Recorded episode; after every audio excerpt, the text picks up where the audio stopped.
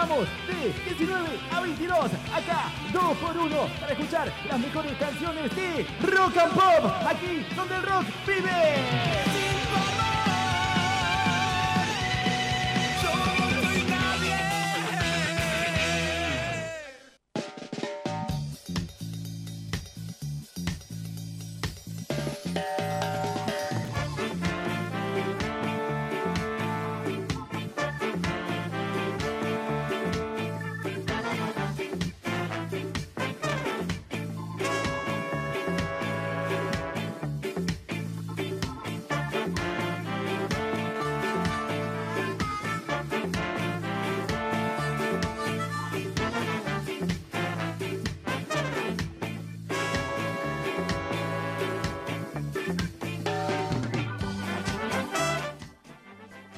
Con la vara muy alta comenzamos este bloque porque Gaby se lució en la apertura hablando de eh, los ovnis. Un desconocimiento total tenía de esa parte tuya de tu vida.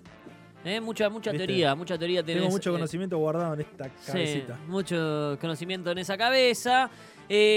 Nosotros hemos Perdón, llegado a un momento. No, un no, amigo no, me dice, ¿De qué vas a hablar en la columna? Eh, enchufate a arroba 2 por 1 rock Está and pop. bien. Nosotros eh, ya estamos transmitiendo O el eh, 89.7 y te vas a enterar. en vivo en nuestro Instagram, arroba 2x1 radio. Ahí se pueden sumar a la columna que está a punto de comenzar. Si no, lo pueden hacer en www.rockandpopmdp.com. Si nos están escuchando en la radio, hola a la gente del 89.7 del dial.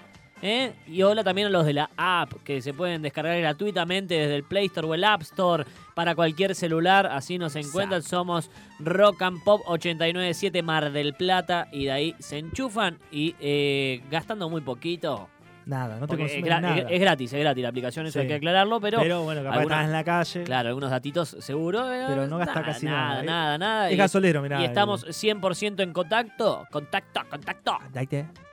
Contacto, como hicimos hoy, contacto extraterrestre. En la apertura y ahora ha llegado el momento de aprender. Ha llegado el momento donde Gaby nos va a impartir. ¿eh? Déjame hacer- silencios. son- Son silencios artísticos. Te dejo, te dejo. Dale, dale. ¿Eh? Muy bien, muchas gracias.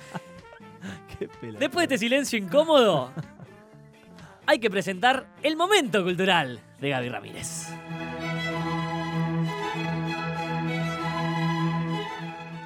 Sean todos más que bienvenidos, queridos oyentes y televidentes del otro lado de arroba 2x1 rock and pop. Sí. I- Hoy Insta- vamos- Instagram eh, videntes. Insta, Instavidentes. Instavidentes. Instavidentes. Están viendo a través de una, de Sí. una visión teleférica. No, no tiene nada que ver lo que acabo de decir. Sean todos muy bienvenidos a esta nueva entrega de lo que será un momento cultural que todavía no ha arrancado. Hoy les traigo, es verdad, dejé la vara alta en, el- en la apertura sobre la teoría eh, de, eh, ¿cómo es que la había nombrado? De la teoría de Fermi. Fermi, Sí, eh, bueno, sobre por del qué, filtro, la teoría del filtro. por qué no hicimos contacto extraterrestre con- antes. Lo dije porque ti- tiré la barra tan alta porque hoy voy a romper con todos los, los esquemas. No, Hoy eh, o sea, no la vine hoy- preparado. la de hoy va a ser una gran, gran, gran, gran, gran, gran columna. Porque investigué muchísimo y me atrevo a lucir el trabajo de otros también. Sí, en este caso, eh, bueno, al final voy a citar los, los eh, libros y artículos que leí, pero encontré que... Como cualquier monografía que. Obviamente, como todas las monografías colegio, que hago. Pero eh, hoy encontré, eh, que lo recomiendo que se suscriban, un canal que se llama, hoy no, en realidad lo encontré la semana pasada, que me dio la idea para hacer la columna de hoy, Sí. un canal que se llama El Baúl de las Cosas Inútiles, que hace preguntas de qué hubiera pasado si... Y me encanta, y me encantó. El baúl de las cosas inútiles. El Baúl de las Cosas Inútiles lo buscan así en YouTube, Mirá. suscríbanlo y escriban en los comentarios, llegué acá por 2 por 1 Rock and Pop Mar del Plata, y se van a ganar un voucher por nada. Hoy les traigo nada más, ni nada menos, ni nada más que la influencia de los perros en la humanidad. Así de alta voy a dejar la vara hoy. La No sé qué haré el miércoles que viene, me parece que es la última columna esta. La influencia de los perros en la humanidad me- es un tema que me gusta, soy muy canino, aunque ahora estoy en el team eh, gato. Team Gato, bueno. sí, tengo bueno. un gato en casa. Que Cuando termine, la- los huevos. cuando termine esta columna, les aseguro a todos, Sí. a todos, los que tienen algún perrito, una perrita dando vuelta, que la van a abrazar y la van a mimar. O sea, es como el Marley y yo de la radiofonía lo que estamos a punto de vivir. Es puramente antropológico, Sí. lo que, antropología pura. Porque eh, Marley y yo, yo le había abrazado a mi caniche. Eh, sí, no, no. la había abrazado, yo tenía un caniche, chicos. Claro, está- murió, está- está murió, murió de viejo a los 14 años, lo tuvimos que sacrificar, no comía, no se paraba, se hacía caca encima. Y en los últimos años de Eh, la vida, fue muy claro. trágico, ¿no? Eh, Como toda- todo sí. fin de vida. Vos sabés que ayer fui a comer a la abuela y ya está comiendo menos. Upa. No, Cuando se no, no, empieza está- a cagar está- encima. Está muy bien la vieja. Eh, no, si nos invitó a comer, la vieja. es verdad. Hizo una promesa. la Tenemos que ir a comer la semana que viene. Pero eh, Marley y yo, yo le había abrazado a mi perro y lloraba y le decía, por favor, que no se te dé vuelta nunca el estómago. Porque hay que recordar que en el final de la película muere el Sí, labrador, ¿no? es un labrador. Que es Sí. un problema genético, bueno, lo nombro en una nota de color. Los labradores y algunas razas de Golden tienen ese problema en el cual el, el estómago no genera una proteína que es la encargada de avisarle al cerebro que ya está, está lleno el estómago. Entonces comen, comen, comen, comen, comen, comen, comen, tienen una ansiedad constante por la comida y se les tiende a dar vuelta el estómago. No, vino preparado en Es un serio. este problema pibe, porque esto- genético. Esto, no estaba hablado y lo sacó No, de lo la de galera. sacar de la galera. sí. Tremendo, porque hoy de lo que vamos a hablar en el momento cultural es la relación entre los perros y la humanidad. Los perros y la humanidad. Vamos a comenzar entonces. El ser humano y los perros tienen la relación, escuchá, la relación amigable Sí. más antigua de nuestra historia. Sí, incluso eh, antes de que domáramos a los caballos, de tener ganado, incluso mucho antes que los gatos que convivieran en nuestro mismo espacio. Estos leales descendientes de los lobos ya estaban a nuestro lado, protegiendo nuestras cosas, cazando con nosotros, incluso estando alerta a todo momento por si cualquier cosa se iba, se iba de las manos. Pero a pesar de la creencia común de que nosotros domesticamos a los lobos salvajes y que, bueno, eventualmente se convirtieron en nuestros fieles compañeros, realmente fue al revés. Fueron los lobos, eh, los lobos más mansos y tranquilos, los que poco a poco se iban eh, este, acercando a nuestros campamentos para comer las sobras de lo que nosotros dejamos. A partir de este momento, todo lo que voy a decir tiene su sustento mm, antropológico, Sí. su sustento histórico y científico. Este, pero me voy a tomar ciertas licencias para hacer algunos, algunos ejercicios intelectuales de justamente la idea que me dio este canal de YouTube que hubiese pasado sí. Pero Ajá. más adelante vamos a llegar a eso. Vamos primero al origen de esta amistad. ¿Sí? ¿De dónde viene? Los perros, los perros domésticos existen desde antes de que el ser humano supiera mira, incluso leer y escribir. Nuestra relación con ellos fue básicamente eh, de mutuo beneficio. ¿Por qué? Nosotros, los seres humanos, somos eh, cazadores por naturaleza. Sí. Nuestra especie lleva reuniendo grupos e individuos para organizar cacerías por más de 400.000 años. Viste que hablábamos de los Australopithecus, de los Homo erectus. Hace 400.000 años que ya está Desde la era de hielo. más. La era- película. La era de hielo tiene 40.000 Ah, años. la, la era de hielo, viste que se ve que salen a cazar. A- acá incluso antes del Homo sapiens, antes del Homo habilis, antes del Homo erectus. Cuando empieza a conformar sociedades el hombre, Ajá. el Homo, el Homo, Homo a secas. Sí, sí, este, El primero que no es mono. Claro, eh, exact- el, el- el que superó ese, ese eslabón perdido, digamos.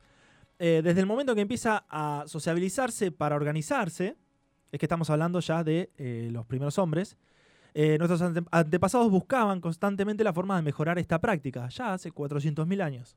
Es una banda.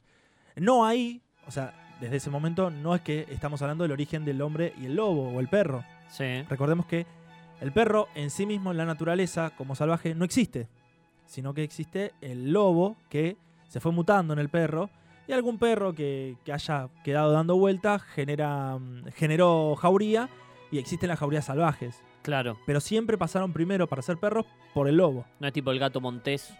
No, no, no, el gato puede ser puramente salvaje, que eso lo vamos a hablar un poco más adelante. Eh, en, la, en la época en la que tallábamos piedra para que... mm, eh, es decir, empezamos a cazar Sí, cuando empezamos a tallar piedras para que fueran afiladas. claro. Empezamos a hacer herramientas. Las aferrábamos fuerte a ramas para hacer lanzas. Cosíamos redes eh, para inmovilizar a nuestras presas y aunque nuestra arma más útil fue siempre nuestro ingenio, nuestro cerebro, es decir, muchas veces nos hacía falta ese instinto depredador y asesino, esa mentalidad salvaje que en parte estaba impresa en los cerebros de los lobos. O sea, nosotros teníamos mucha inteligencia, pero hasta el día de hoy, 2019, nuestra gran déficit en la naturaleza es el físico. Claro. A pesar de que fuimos los humanos los que comenzamos a utilizar a los dogos para ayudarnos en nuestras cacerías, fueron estos animales los que dieron el primer paso. Fue comprobado que ellos fueron los primeros en acercarse a nosotros. Nosotros no consumíamos eh, cada parte de nuestra presa y dejábamos siempre una considerable suma de sobras.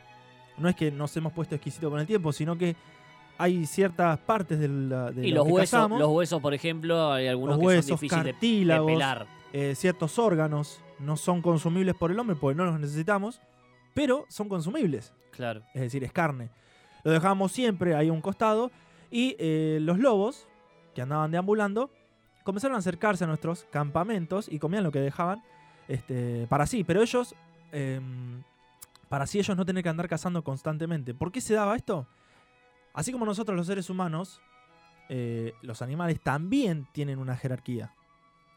Y muchas veces, aunque toda la manada gastara energía, estamos hablando de los lobos, Sí. gastar energía atrapando una presa, si esta presa no era lo suficientemente grande, solamente comían los alfa.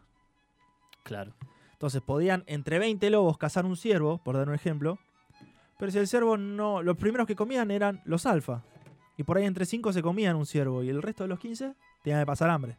Porque Ajá. es así la jerarquía eh, de manada. Sí, sí. Entonces, ese comportamiento de los lobos solitarios, de los lobos más débiles, entre comillas, comenzaron a acercarse a los restos del hombre y ahí empezó a, forca- a forjarse una relación. No quiere decir que de una semana a otra los hombres ya andaban con los lobos. No, porque eran competidores. Claro. Ambos eran cazadores. Se cree que antes de esta conexión entre humanos y lobos, eh, muchos de estos morían por malnutrición de los lobos. En especial en los inviernos, donde obviamente era mucho más difícil eh, cazar. Por esta razón, muchos comenzaron a ver en el ser humano como una opción de vida para vivir. No solo para huir de los malos líderes, sino para no morir de hambre, para sobrevivir. Claro. Eh, igual el humano, imagino que al principio también te lo tomabas medio como con miedo porque Y se, se te acerca un lobo. se te retoba el lobo y te terminabas vos siendo la, pie- la presa. Claro, viste cuando le- le- No, te de- acercás a un perro que todavía tiene el instinto, por más que sea tuyo, que Sí, te gruñe. Sí. Imagínate un lobo, que los lobos de antes, de hace 30.000 años atrás, eran mucho más grandes que los de ahora. Los lobos salvajes de ese origen, que se extinguieron, fueron derivando los lobos modernos, que son más chiquitos, Cazaban mamuts. eran enormes. Literalmente enormes. Han encontrado fósiles en la que parecían leones lo- los lobos. Y los humanos eran justamente mucho más chiquitos. Al final terminamos viendo eh, a nuestra competencia animal, a los lobos, como un aliado. Sí, y decidimos con el tiempo afianzar una relación con ellos. Pero obviamente, como te dije, no fue de un día para otro. Claramente era una relación perfecta. El cerebro del ser humano y el instinto del lobo. Ese instinto de asesino, digamos, Sí. bien salvaje. De caza. Además, que- Claro. que, tiene algunos eh, eh, sentidos más desarrollados. Obviamente. Como el olfato, el, El oído. oído, sí. Son más ágiles. También. Rápidamente las cacerías eh, se volvieron más eficientes. Es decir, se conseguían más alimentos y se perdían menos hombres en el intento de cazar. Y obviamente había más comida y más comida traía más hombres. Entonces significaba que los pequeños asentamientos humanos crecían más y más y más rápido hasta el punto que había tanta gente en los grupos que se volvía muy difícil movilizarse. Así fue eh, que se fue dando la dificultad de trasladar esos grandes grupos de personas y surge la necesidad de establecerse en un lugar por el exceso de cosas que cargaban que y de personas dando vuelta. O sea, empezamos a tener demasiado alimento. Eventualmente llegó la revolución agrícola. Pasamos de la... Uy, casi se cae todo. Pasamos de ser nómades Sí. a ser sedentarios.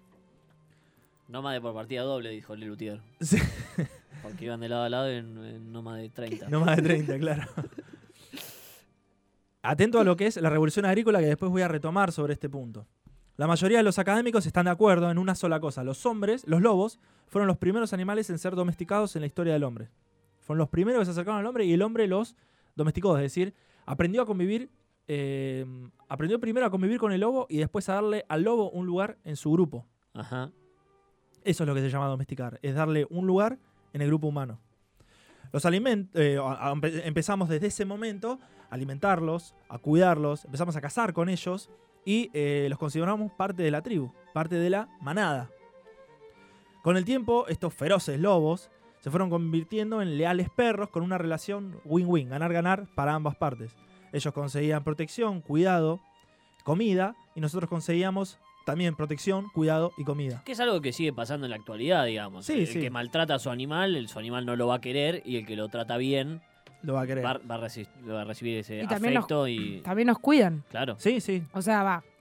Me parece horrible los No, pero- que solo lo usan para tenerlo de guardia, No, ¿viste? en un a ver, cubículo eh, así. Claro. El que Eso tampoco, El que prepara un perro para peleas. Es un pelotudo. Es Sí. un- Más allá de eso, más allá de eso, pero el día que el perro tenga la oportunidad de morderlo, Te va a hacer pelota. no, lo, Obvio. no lo va a dudar. Un perro bien A cuidado. ver, yo- yo... a mi perro le, lo acariciaba mientras comía, digamos. Claro, sí, a mi perra le saco la- le- jugando, le saco la comida No. de la boca y no me hace nada. Ah, bueno, igual hay que tener cuidado, ¿eh. no, no, No, lo no, más es de que eso, no. eso el se puede ir instinto está. educando. Sí, se puede ir bueno. educando eso. Pero- no tengo pero ningún nunca problema. sabés. Dijiste que acariciabas a tu perro mientras comía. Son gayes. Era un caniche. Bueno, es verdad. no sabe lo que muere. No, claro, No, yo, no, no, yo no. tengo una que adopté que No, es mezcla de dogo, seguro. Sí. Tipo, Sí. apenas la ves te das cuenta. Y es buenísima, no puede ser más buena, pero obvio, Claro. cuando se acerca gente a la casa ladra. No, no, obvio, obvio. Pero la saco a pasear, por eso es Claro. buena, ¿entendés? Porque la, la eduqué para que sea así. Sí. Después tienen ese, esa, como ese estito guardián. Además, el perro, claro, se fue adaptando al hombre durante muchos años. Es decir, se podría decir vulgarmente que la separación definitiva entre lobos y perros, ¿sabes desde cuándo fue? Cuando el lobo ya dejó de ser lobo salvaje y comenzó a caminar junto con el hombre? ¿Cuándo? Hace 33.000 años. Uh, Un montonazo. es una parva. Esto quiere decir que es alrededor, que alrededor de esa época que nuestro desarrollo como especie civilizada comienza. Ah, mira. Se da la casualidad. Acá les empiezo a volar la cabeza a todos. Para, para, Sí, mal. hace, Por eso te para, digo- hace Mal. 300, Ahora decime que, No, el- que el 33.000 perro le enseñó a escribir al hombre y... 33.000 años 33.000 años. que el perro como perro convive con el hombre.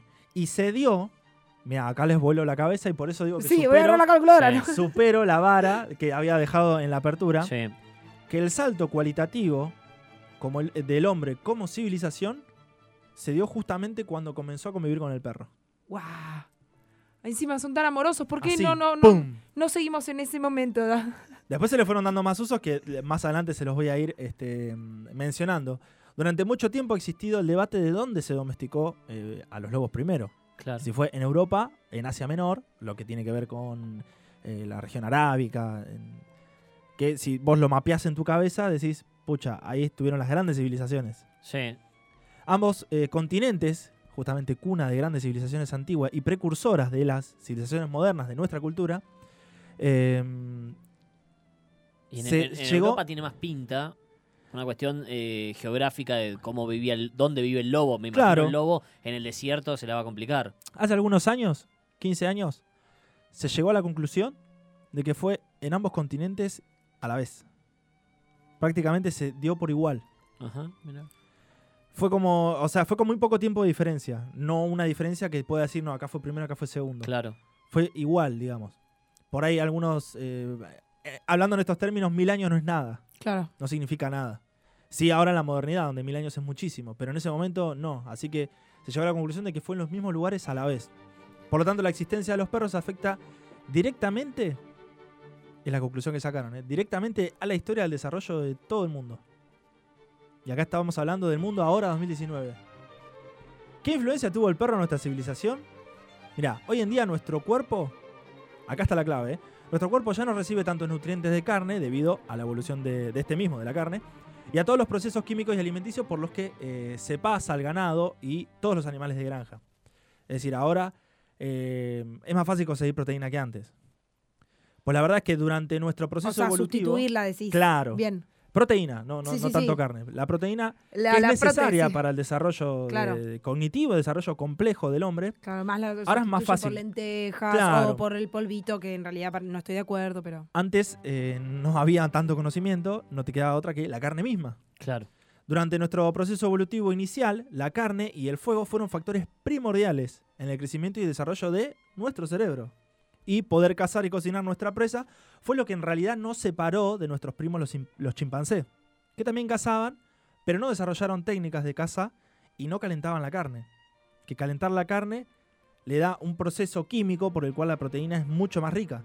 No, no solo la carne es más rica, sino que la proteína es mucho más eficiente. en el Gaby, no manejaste el tema del horario. ¿Qué pasó? Hambre. Hay hambre. Ah. Hambre, Me perdí ahí cuando dijiste, la- me imaginé la carne en el horno. Sí, sí, el olorcito. Eh, pero Bueno, hay el hambre tema- de conocimiento, así que prosiga, profesor, Sí, sí, también. sí. El tema, justamente tocando el tema, eh, de que nos guste el olor a carne asada es instintivo, porque es, eh, no, no es que es solamente más rico en el sabor, sino que es más rico para nuestro cuerpo la carne asada. Por eso le gusta tanto al Claro. cuerpo. Eh, este tipo de carne ayudó a cocinarla a que el cerebro funcionara mucho mejor. Fósiles humanos de cientos de miles de años atrás muestran que muchos morían por tener una mala alimentación y sus cráneos revelan, bueno, ciertamente problemas por lo que el cerebro pasaba. Eh, luego de la introducción de la carne cocida, todo cambió. ¿Por qué se menciona todo esto? ¿Por qué? Y ¿Qué tiene que ver con los perros? porque sin la existencia de los perros, nuestra eficiencia a la hora de cazar hubiera sido la peor. Hubiera sido muy mala. Tendríamos mucha menos carne a nuestra disposición, morirían más eh, personas en el intento de cazar y eh, no, no tendríamos ese desarrollo proteico que se dio en esa relación ganar-ganar entre los perros y nosotros.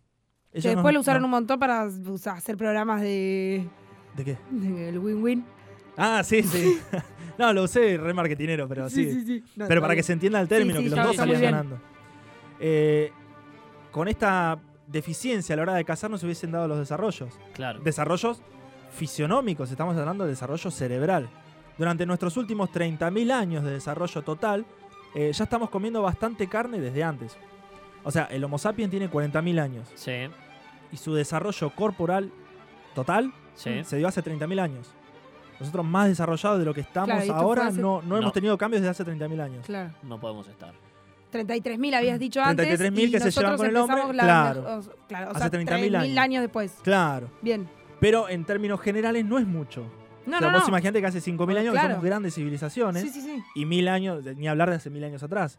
Pero hablar de 33.000 años y 3.000 años atrás, no hay diferencia histórica, pero sí hay una diferencia evolutiva en el hombre. Claro. La relación entre el humano y el perro, o el perro y el humano, en realidad estamos hablando en el momento cultural con Gaby Ramírez. Nos pueden seguir a través de Instagram, que estamos haciendo eh, un vivo, es arroba 2x1 radio, ahí se va sumando gente eh, y puede seguir esta columna también a través de su celular y si no, obviamente en 89.7 del dial, que es Rock and Pop, nuestra casa. Retomamos entonces con un supuesto que les había adelantado al principio. Eh, les vuelvo a aconsejar el canal de YouTube, eh, El Baúl de las Cosas Inútiles, muy bueno. Y acá nos vamos a preguntar sobre qué hubiese pasado si no hubiéramos eh, tenido esa relación con los perros. Si no hubiesen existido. Si esos lobos de hace 30, eh, 33.000 años atrás no hubieran existido, por alguna razón se hubieran extinto. Ajá. Bueno, es casi seguro, casi un 100% seguro, que por lo menos no habríamos llegado a la, a la revolución agrícola en el momento que lo hicimos. ¿Se acuerdan que yo les hablé? Sí. Que gracias a que teníamos más comida, Éramos más moría menos gente, Éramos más personas. nos podíamos desarrollar más, reproducir más, entonces nos asentamos y empezamos a, a plantar nuestra propia comida porque era más difícil salir a Claro. movernos. Sí. Eso fue la revolución agrícola, nos volvió sedentarios. Volvieron- se desarrollaron las O sea, tuvo algo positivo, pero algo un poco negativo. No, tuvo todo positivo.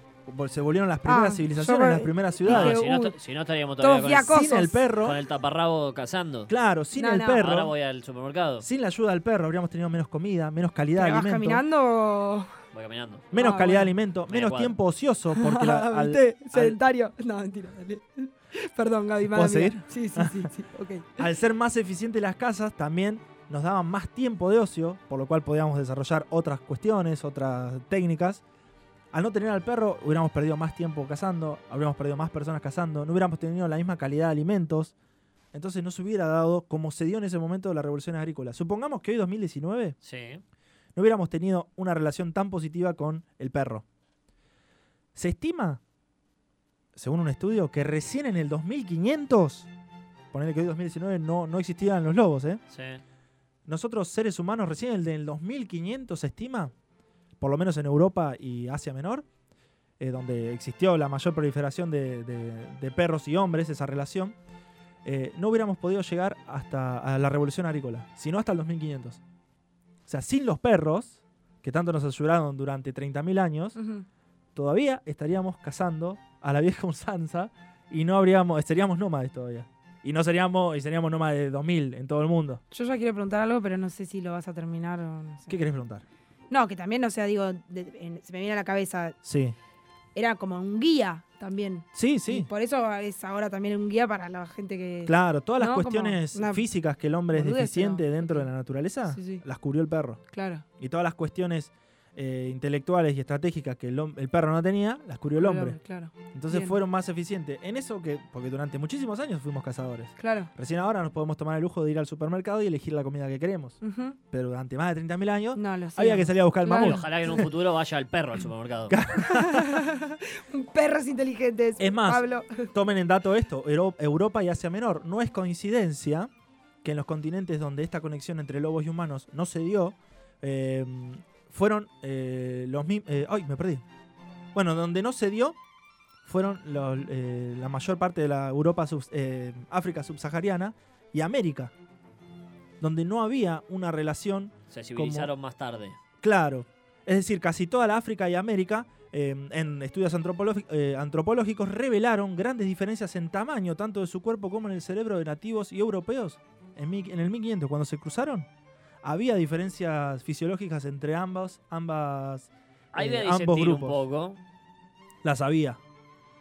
La- o sea, a mí me, dolió leerlo. Civilizaciones había, digamos. No, civilizaciones había. Claro. Y pero eh, vos ves ahora cómo es un, eh, un, un alemán Sí. y físicamente no es nada que ver tampoco a un argentino. No, no, ahora ya se ha re- eh, normalizado Elegí todo. alemán, eh, no quiero decir. Sí, sí, sí, no, no. Fue al azar, ¿eh? En la cuestión, en la cuestión alimentar- alimenticia se ha normalizado todo. Acá en la, en la América eh, precolombina, eh, la alimentación básica fue el maíz durante mucho tiempo. Y Claro. eso no, no sustituye toda la, la gran necesidad proteica que necesita el hombre para desarrollarse. Eh, sí, había, a mí me, me chocó cuando lo leí, así que indagué un poquito más. Y grandes civilizaciones como las incas contaban con un porcentaje muy alto de, desnu- de desnutrición y malformaciones. Es más, eh, el perro influyó incluso en la tecnología y en la ideología.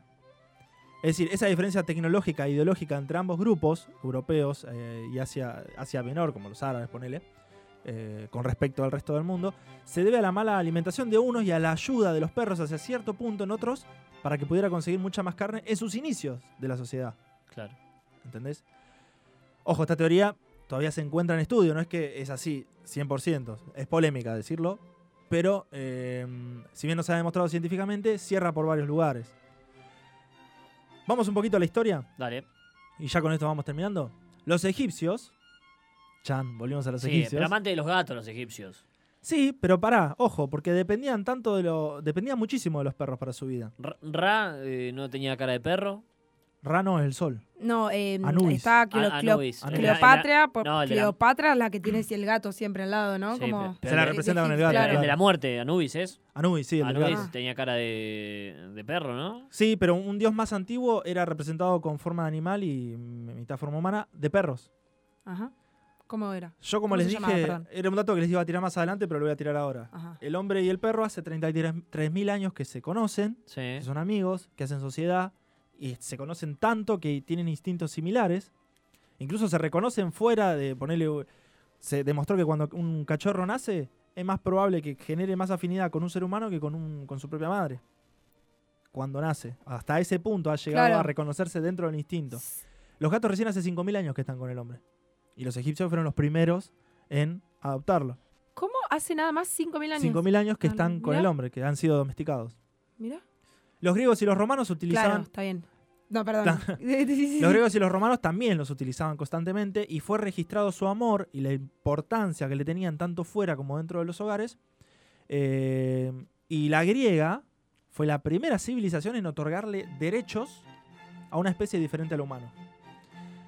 Eh, bueno, lo- después dentro de los romanos... No me lo- podía votar el perro, porque no podía votar el esclavo. no, pero no podías matarlo. Tenían más derechos que los esclavos. No podías matarlo ni maltratarlo. Qué. Los griegos le habían dado derechos animales, derechos a los perros. Incluso los perros de los patricios romanos, Sí. la, la- la alta clase, tenían mayor derecho que los plebeyos, incluso. No solo de los esclavos, bueno, ni hablar de los esclavos, ¿no? Eh, además, los griegos fueron quienes inventaron el collar de pinchos. No sé si han visto dibujitos de Tommy Jerry, el perro Sí, bulldog sí, que sí, tiene sí. El, collar con pinchos, que no es para, en realidad, para ataque, sino para defensa, ya que habían logrado adiestrar a los perros para el cuidado del ganado y de los niños. Es decir, el collar de pinchos era un escudo eficaz contra el ataque de otras bestias. Es decir, protegía el cuello del perro y a la vez lastimaba la mandíbula del atacante, generalmente de ataques de otros lobos. Claro. Pero los griegos fueron los primeros en sacarlos de la cacería y meterlos en el hogar. Como dijimos, los perros evolucionaron eh, la forma de cazar del ser humano, combinando fuerza e inteligencia. Sin embargo, el uso de estos animales llegó a ser militar en ciertas civilizaciones. Pero hace más de 2000 años alguien se dio cuenta de la técnica instintiva que utilizaba, este es un datazo también que te va a sacar de culo. Alguien se dio cuenta de la técnica instintiva que utilizaban los canes en la cacería y decidió implementarla en la guerra. Al poco tiempo llegó a oídos de Alejandro Magno que implementaría esta técnica ante Darío el persa y después la historia la llamaría como la técnica de pinzas. ¿En qué consiste? Cuando tenés enemigo de frente, sacás dos falanges hacia los costados que lo van encerrando y los, los derrotás, digamos, los encerrás. Ajá. Esa es una técnica de cacería que fueron desarrollando el hombre y el perro sin darse cuenta. De hecho, los, los lobos cazan de esa manera. Uno te va encerrando, un grupo, y los otros te van. Uno te va encarando de frente, digamos, Al y los otros te van encerrando. y el, el- el resto te sorprende. Claro. Esa técnica cambió la historia de la guerra. De hecho, llevó a Alejandro Magno a conquistar medio mundo. También se usaban perros para arrastrar personas, socorrerlas y, bueno, muchas cosas más que no han sido del todo eh, honrosas, digamos, honorables. Por cierto, domesticar caballos en este supuesto mundo que no existieran los perros hubiera sido imposible sin la experiencia previa con los perros y sin la ayuda de los perros. Eh, retrasando así obviamente a muchas culturas europeas y las asiáticas muchísimo más. Es decir, el hombre en el trabajo diario de la naturaleza y la ganadería siempre necesitó al perro y siempre trabajó con el perro. Sin la colaboración de los, los perros, quizás los europeos o los asiáticos de, de Asia Menor, que salían a buscar nuevas tierras o rutas de comercio y se encontraban con nuevos mundos como América y Australia, y muchas islas más regadas por todo el globo, tal vez no habrían tenido la superioridad tecnológica ni el desarrollo inmunológico ante enfermedades. Convivir con el perro nos ayuda inmunológicamente mucho más que no convivirlo, que no vivir con ello. Por eso se dice que se recomienda que los bebés tengan contacto con perros y gatos. Ay, bueno, después voy a cortar esta parte y Más la voy a grabar de- mi teléfono para pasársela a mi mamá. Ah, Bueno, yo superé la alergia a los gatos viviendo con un gato. claro. Claro. De hecho, cuando llega en los colonos a América, una de sus grandes armas indirectas fueron las enfermedades. Que ellos estaban inmunizados y los Claro. aborígenes no. Tal vez la sociedad como las aztecas, los incas, los mayas y las demás estarían al mismo nivel que los europeos y quién sabe que hasta posible eh, que el descubrimiento de nuevos mundos en esta realidad alternativa que estamos suponiendo se diera en sentido contrario. Que Europa haya sido colonizada por aztecas, incas, mayas. Pero bueno, es un, es un pensamiento. Es que si nunca nos hubiéramos topado con los perros, señoras y señores, eh, habría cambiado incluso la moda. ¿Se acuerdan que el otro día hablábamos del origen de la pollera? Sí, no usaríamos pieles. No, usaríamos pieles, pero ¿se acuerdan que yo les dije que a, a partir de la era victoriana la ropa dejó de ser funcional Sí. y comenzó a ser más estética? sí. Ah. Empezó a tener una cuestión más este, clasista, una cuestión más ornamental, más, de- más ligada a la belleza, a lo que es la moda. Bueno, eso de vestirse eh, para verse como sus perros, ¿no? De consentirlos a más no poder y de adquirir razas exóticas para que se vean más elegantes o simplemente caros, no es nada nuevo, señoras y señores. Discúlpenme si se los digo. Lo que suben en Instagram con el bulldog francés ya lo hacían en la era victoriana, donde perros de raras, perros eh, ra- raros, extravagantes, eran símbolos de poder y estatus. Sí, querido. Se lo pueden ¿Te ver en todos los óleos. Somos los la óleos peor pintados. especie del mundo, del universo. Es Muchas de después la- empezamos a crear especies nosotros también. Claro. Por eso digo, porque pienso en eso, que mezclan la- cualquier cosa para armar partir- bichitos claro. diferentes. Son una, somos Hasta una- antes de la época victoriana había dos clases de perro. Que incluso antes de la, de la revolución agrícola había una sola clase de perro, el perro cazador. Luego de la revolución agrícola empezamos a desarrollar otra raza de perros, que es la agrícola ganadera. Los perros que ayudan en el campo. Tenés el labrador, el pastor alemán, que también puede ser de ataque, pero no es tan buen cazador el pastor alemán, sino defensor. Todos animales que, todas razas que ayudan a la protección del ganado. Y a partir de la era victoriana comenzamos a tener los que hoy se proliferan por todos lados, que son los perros de compañía, que no sirven nada más que para hacernos compañía. Y feliz. ay, me hiciste Pero bueno. a mi perrita Alma. Pero bueno, a partir de la era victoriana, muchas de las ropas del momento se inspirarían en estas mascotas. ¿sí? Y obviamente, entre más caros fueran los bichos, será más superior a los demás en tu escala social, obvio. Dato a tener en cuenta. Eh, los gatos, como dijimos, no fueron domesticados hasta hace 5.000 años, mientras que los perros 30.000 años, por lo que no influyeron en nada en la, en la moda e incluso eran mal vistos durante la Edad Media los gatos, siempre relacionados a la brujería. Los perros no, siempre zafaron de el gato negro, la mala suerte. Claro. Sin embargo, durante mucho tiempo el concepto de perros de guerra se había olvidado. Los españoles habían desarrollado ese concepto. Ah, incluso hay em, la historia ha rescatado relatos terribles de cómo usaban los españoles a los perros de guerra, que eran muchísimo más grandes que los de ahora, para eh, torturar y atacar a los aborígenes. Y fueron siendo reemplazados por la historia simplemente para vigilancia, moda, compañía y cosas más simples relacionadas al campo. Cuando las grandes guerras tocaron la puerta de la imaginación, eh, la, eh, tocaban la puerta, digo, la imaginación humana volaba para conseguir cualquier tipo de ventaja sobre sus enemigos. ¿Qué pasó?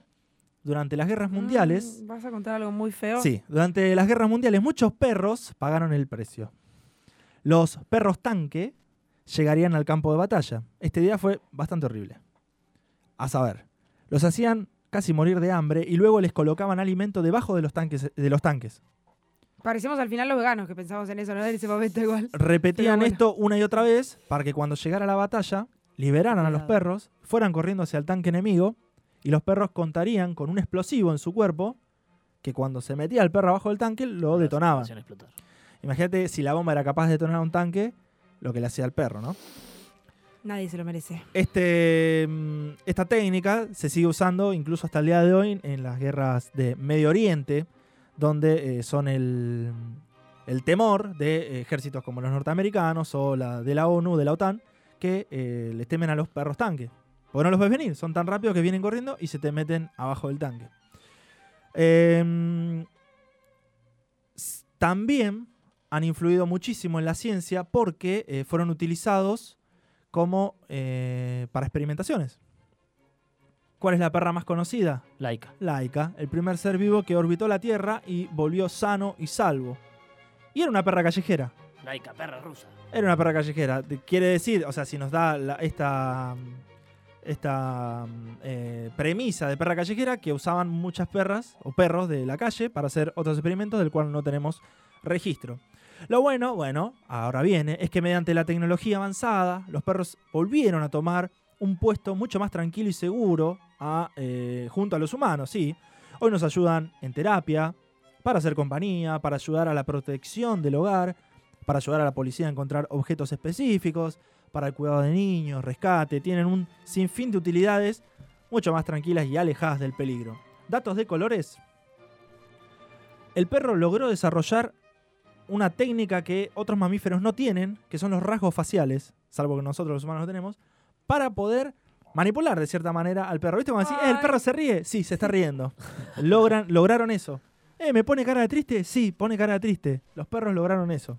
¿Puedo? Bueno, perdón, Sí, te dejo decilo, decilo. No, no, es que yo eh, realmente a mi perra, desde que me mudé sola, Sí. La, el- eh, quedó en mi casa porque yo no podía llevarla a mi departamento. Y realmente yo te juro que le noté un cambio abismal, más allá de que después le sacamos, no, no pudo eh, hacer el amor. Sí. Eh, La caparon de- en el Claro, campo. Sí. eso viste que las achancha un poco.